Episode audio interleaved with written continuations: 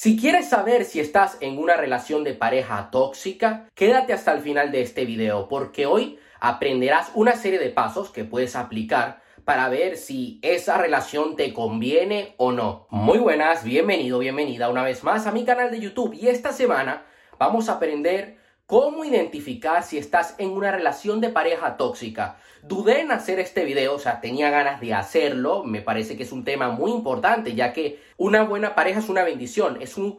Eh, es una motivación extra, es un motor que te ayuda a conseguir más cosas en la vida. Pero una mala relación de pareja, una pareja tóxica, puede ser el infierno en la tierra. Puede acabar con tu identidad por completo. Dudé en hacer este video porque esta semana he tenido gripe, pero dije, a ver, si no hago este video me voy a sentir peor y no me voy a poder recuperar. Así que mejor voy a ponerme a grabar el video, me voy a sentir mucho mejor y hay que salir adelante, hay que liderar con el ejemplo.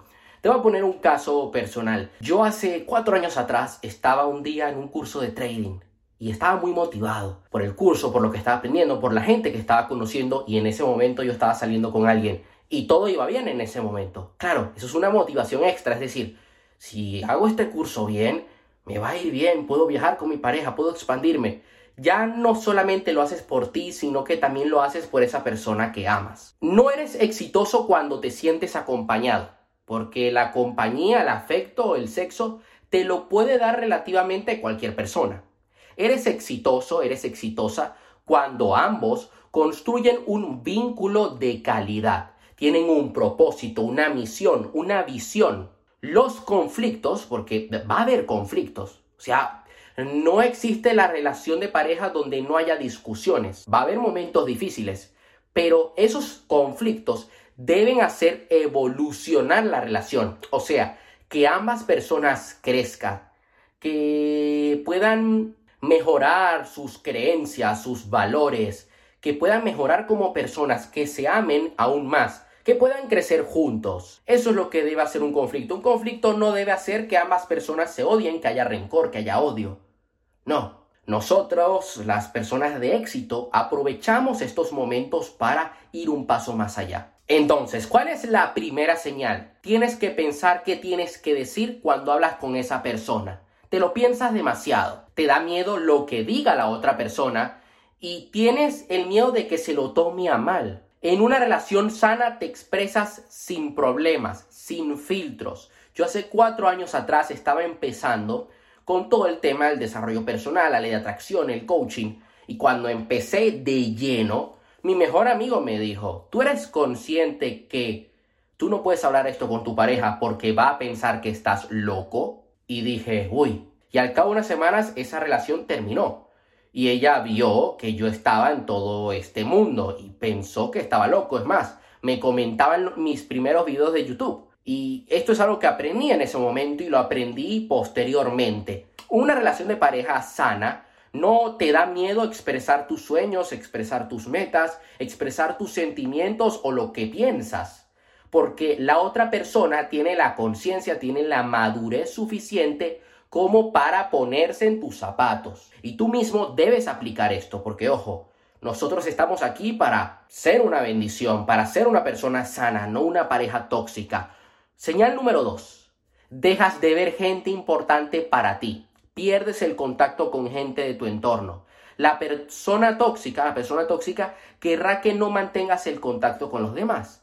Solo podrás estar con él o con ella. O sea, te quiere abstraer, abducir del mundo. Criticará a tu entorno, criticará a tus amigos, a tu familia, a tus socios, etc. Incluso se puede llegar a meter en tus decisiones. Señal número 3. Tus hábitos se vuelven tóxicos. Pierdes tu esencia, dejas de hacer ejercicio, dejas de leer, dejas de hacer aquello que te gusta, que te potencia. En una relación de pareja sana, ambas personas siguen cultivando mm, buenos hábitos, incluso puede que cultiven hábitos en conjunto, hábitos que les ayude a crecer como personas. Señal número 4, muy importante, te saca de quicio, te saca de tus cabales. Eres prácticamente el espejo de esa persona. Esa persona se pone mal, tú te pones mal. Te dice algo y tú te vuelves loco, te vuelves loca, no eres capaz de controlarte. Una persona que hace que salgas de tus cabales, que pierdas el control,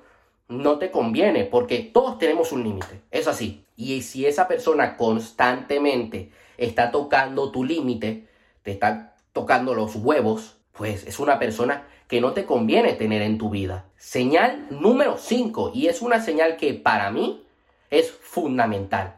Sientes paz cuando te despegas de esa persona, cuando no estás con esa persona. Esto fue algo que me pasó en una relación de pareja. Incluso me ha pasado con amistades.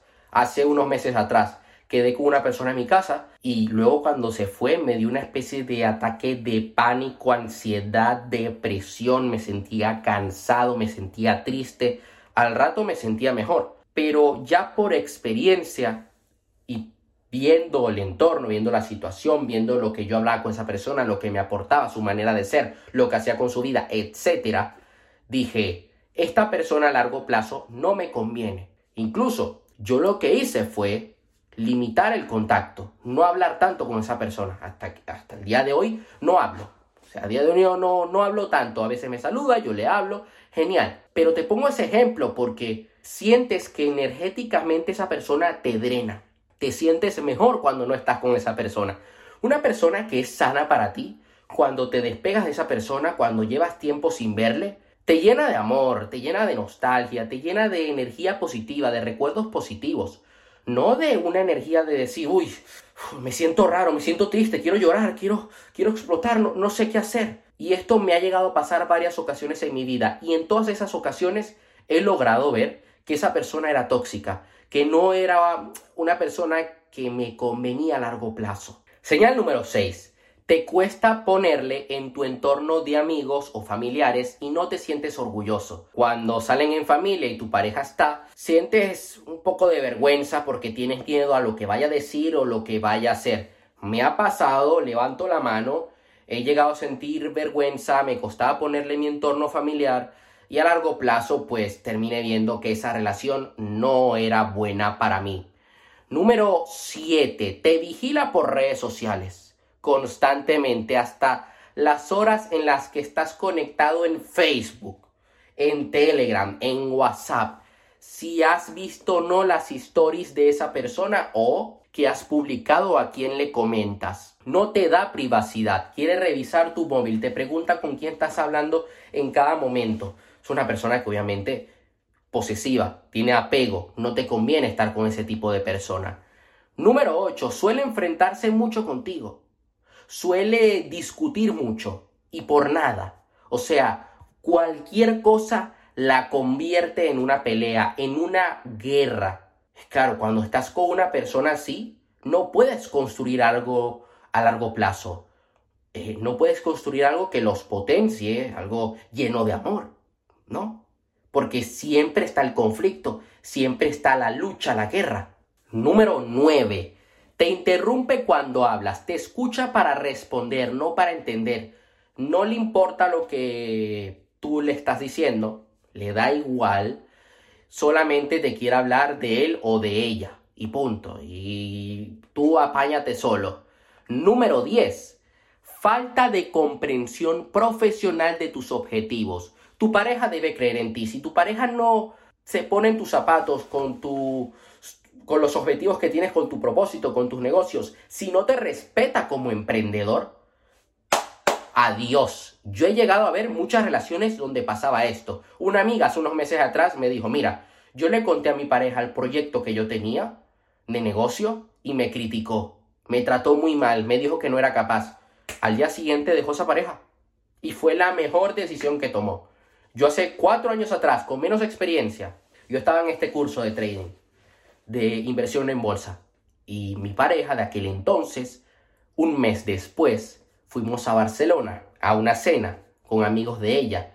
Y ella diciendo, bueno, pues vaya pringado eres, no veo que tengas un Mercedes o un Ferrari, yo sí voy a ganar dinero en bolsa. Y yo me quedé así como, ok, ah,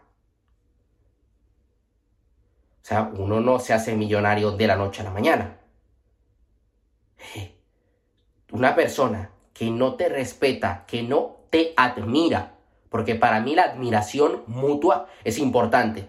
Es una persona que obviamente no debes tener en tu vida, porque lo que va a hacer es bajar tu nivel de energía. Al bajar tu nivel de energía, vas a pensar diferente, tus creencias serán diferentes, tus emociones serán diferentes y ¿qué va a pasar? Que tus acciones y resultados no, no van a ser lo que tú deseas en tu vida.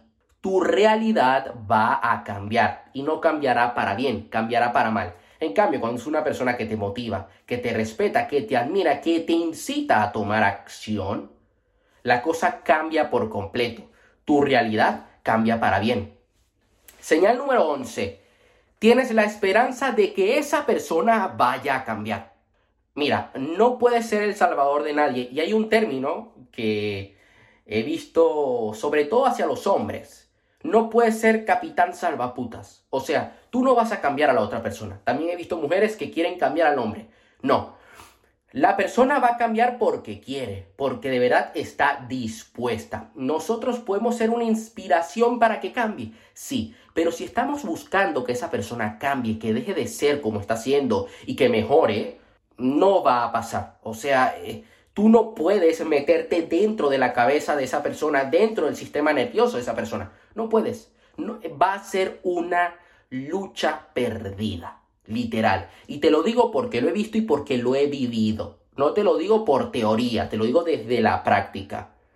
Si estás entrando en una relación para ser salvador, porque tienes ese instinto salvador dentro de ti, de que dices, quizá el universo me ha puesto aquí para yo ayudarle a cambiar. No, no eres una ONG. Debemos entender esto, porque yo he llegado a ver relaciones donde me dicen a mí, justifican la mediocridad de la relación diciéndome, oyeron, quizá mi deber, mi trabajo ahora mismo en mi vida, mi propósito es cambiarle. Eh, eh, no. Ustedes, si van a estar juntos, deben tener un buen nivel de conciencia. Deben tener una visión, unos valores, una misión. No estás aquí para hacer cambiar la otra persona. Porque si estás buscando eso, si tienes la esperanza de que, tu de que tu pareja deje de serte infiel, deje de ser tóxica, deje de tener malos hábitos, eso nunca va a suceder. Y cuando termine esa relación, vas a terminar en el infierno. Última señal, pero no la menos importante. Justifica su mal comportamiento. Quizá tu pareja a veces se porte mal contigo, haga cosas que no debería hacer y tú le justificas porque dices, bueno, todos pasamos por un mal momento, bueno, no era su día. Cuando esto se repite una y otra vez, o sea, una vez, ok, dos, tres, pero ya que sea algo constante y lo justificas a capa y espada, déjame decirte que estás en una relación tóxica. Ahora bien, recuerda, esto te va a ayudar a identificar si estás en una relación tóxica o no. Tú como persona debes trabajar en ti, debes mejorar día a día. Debes trabajar en no ser una persona tóxica, en ser una bendición. Y recordar que no te puedes ir con la primera persona que se te cruce por delante. Debes pensártelo, debes pensar a largo plazo, porque tú eres una persona de éxito y estás aquí para hacer cosas extraordinarias. Eso sería todo por hoy. Gracias por tu apoyo a pesar de la gripe. Dale like al video, suscríbete al canal, activa la campanita para no perderte ningún video y ya sabes que cualquier duda que tengas me puedes escribir por privado en la cuenta de Instagram o puedes dejar debajo de este video un comentario en la caja de comentarios. Nos vemos la próxima semana.